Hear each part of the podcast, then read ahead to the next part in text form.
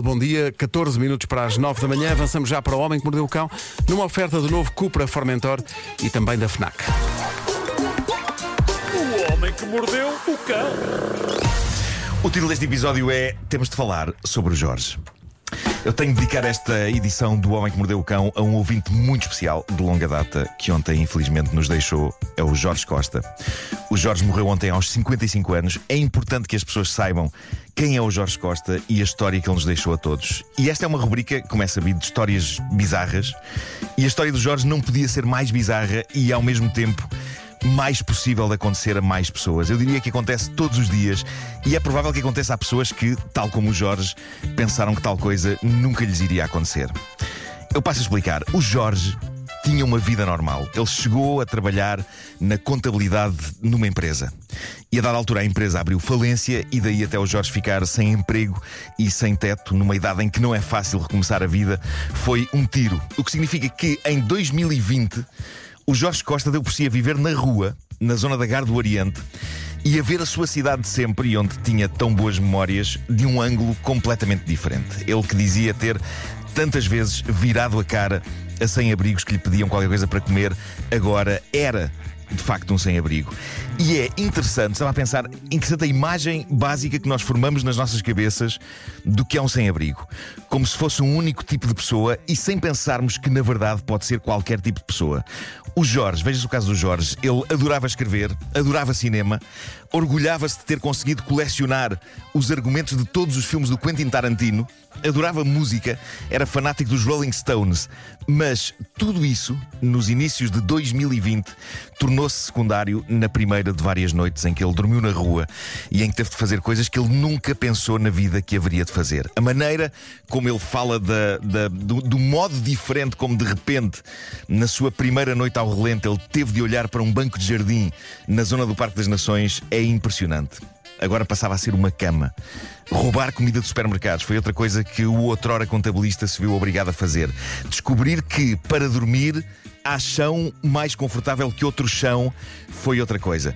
E de todas as suas paixões, houve uma que se manteve viva durante esta saga. Ele decidiu num velho telemóvel sem saldo que lhe restava, começar a escrever um diário da sua inesperada vida nas ruas. E foi assim que eu conheci o Jorge Costa. As crónicas dele começaram a ser publicadas no jornal online Mensagem de Lisboa. E creio que a primeira pessoa a falar-me dessas crónicas foi a Catarina Reis, jornalista da Mensagem, que me entrevistou uma vez para lá. E nesse mesmo dia eu comecei a ler as crónicas de um sem-abrigo. E aquilo, devo dizer-vos que me afetou de uma maneira que eu achei que um dia eu tinha de adaptar aquele texto um texto vivo e trágico e cómico e violento e às vezes surreal. Eu tinha de adaptar aquilo a um argumento, ou para um filme ou para uma série, mas eu achei que era importante que a história do Jorge Costa fosse contada de mais que uma maneira. E então conheci o Jorge. Numa manhã, num encontro promovido pela Mensagem de Lisboa, na redação da Mensagem de Lisboa. E ele estava então um tipo pouco mais velho do que eu, com as mesmas referências, ouvinte desta rubrica desde os inícios, desde os anos 90, mas ele com uma história de vida daquelas que faz com que realmente eu me deva queixar menos de pequenas e miseráveis coisas da minha vida que me parecem grandes e que na verdade são minúsculas, microscópicas, diria mesmo, ao pé do que ele passou. E essa manhã foi a única vez que eu estive pessoalmente com o Jorge. A partir daí, continuámos a falar por e-mail e por WhatsApp, fomos construindo aos poucos o projeto de transformar a história dele numa série ou num filme. O entusiasmo dele era tremendo, ao mesmo tempo que a doença grave que ele tinha e à qual ele se referia às vezes como um pequeno problema de saúde uma doença que se agravou muito durante os seus duros tempos a viver nas ruas e a consumindo o seu corpo. E então foi um duelo de titãs, porque cada vez me parecia mais difícil, sobretudo com o tempo que demora a montar um projeto de um filme ou de uma série em Portugal, que o Jorge Costa sobrevivesse para acompanhar todo o processo e, e que ele estivesse na estreia a ver o resultado.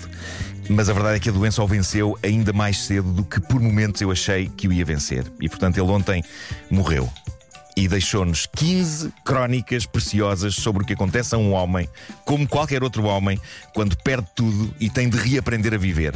São 15 crónicas que eu estou aqui a apelar incondicionalmente aos nossos ouvintes para que leiam. Não só porque o Jorge tem uma escrita super viva e nítida É como se lá estivéssemos com ele e é importante que sintamos da maneira mais vívida possível o que é passar por aquilo, mas também porque está ali um testemunho raro do que é uma pessoa a quem se calhar tantas vezes viramos a cara quando nos pede qualquer coisa para comer. A história do Jorge ontem teve um final triste, antes tinha tido um final feliz. Há uns meses ele tinha finalmente conseguido um teto, uma casa em Alfama, ao abrigo do programa Housing First, que é uma iniciativa notável. E depois de todo o pesadelo, houve uma crónica em que ele escreveu: Hoje tomei três duches quentes e ando pela minha casa nova, nu, a dançar. E houve um dia em que uma leitora das crónicas, isto é incrível, houve um dia que uma leitora das crónicas manda-lhe uma mensagem a perguntar: Ó oh Jorge, como é que consegue escrever as suas crónicas? E ele respondeu com toda a sinceridade: é pá, no telemóvel a usar o polegar. E essa leitora assegurou-lhe que lhe ia enviar um computador. E eu lembro-me, naquele encontro que tivemos, dele contar a surreal alegria que foi abrir a porta a um senhor da DHL com uma caixa onde vinha a máquina oferecida por uma leitora das crónicas dele na mensagem de Lisboa. O Jorge Costa, naquilo que é uma muito bem-vinda prova de que talvez ainda haja esperança na humanidade, terminou a vida rodeado de afeto e de empatia. A mim deixou umas 15 crónicas e alguns e-mails de notas e de detalhes acrescidos para compor a versão audiovisual da sua história. Eu chamei uma jovem realizadora, a Filipe Amar, com quem eu trabalhei numa série da RTP Lab, o Frágil, para ajudar-me na demanda de tornar isto realidade e agora eu penso que só há um caminho que é mesmo levarmos isto para a frente. Devo dizer que ainda não há guião, há só notas e ainda não há sequer uma estrutura de produção ou alguém que nos tenha dito sim senhor, nós queremos isto, mas uh, eu acho que isto não pode parar e acho que vai ter de acontecer. Eu acho que devemos isto de facto ao Jorge Costa. Mas, enquanto não conseguimos fazer o filme ou a série, deixem-me que de novo eu peça aos nossos ouvintes que vão hoje mesmo ao Jornal Online da Mensagem de Lisboa. Fica no endereço super simples, a e procurem lá no site pelas crónicas do Jorge Costa. E comecem pela que está cá embaixo de todas. Porque é a primeira, é a de 25 de fevereiro de 2021. E o título é Ser sem abrigo é ver tudo que sempre demos como adquirido, é, é, é, viver sem tudo que sempre demos como adquirido. Assim é que é. E depois vão lendo todas, vão subindo por aí fora. Eu acho que a melhor homenagem que podemos fazer ao Jorge Costa e a tantos outros e outras Jorge Costas que vivem sem teto nesta e noutras cidades é conhecer esta história, por dura que ela seja, e às vezes é muito dura de ler, e se calhar olhar para estas pessoas de outra maneira. Foi claramente isso que o Jorge veio cá fazer. Ele veio mostrar a história dele e com isso veio mostrar a história de muitas outras pessoas. E isto leva-me a pensar que, de certa maneira, o Jorge Costa é capaz de ter encontrado, no meio de toda a falta de sentido de tudo, o sentido da vida ele próprio.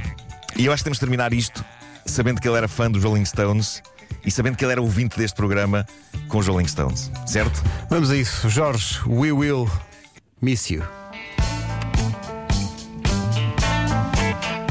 Para os ouvintes que estão a perguntar onde é que podem ler as crónicas. O site parece que foi abaixo com tantas visitas. Há também uma possibilidade de lá ir através do Instagram, é mensagem.lisboa. O Homem que Mordeu o Cão foi uma oferta FNAC, onde encontra todos os livros e tecnologia para cultivar a diferença e também uma oferta novo Cupra Formentor, motores de 150 a 390 cavalos.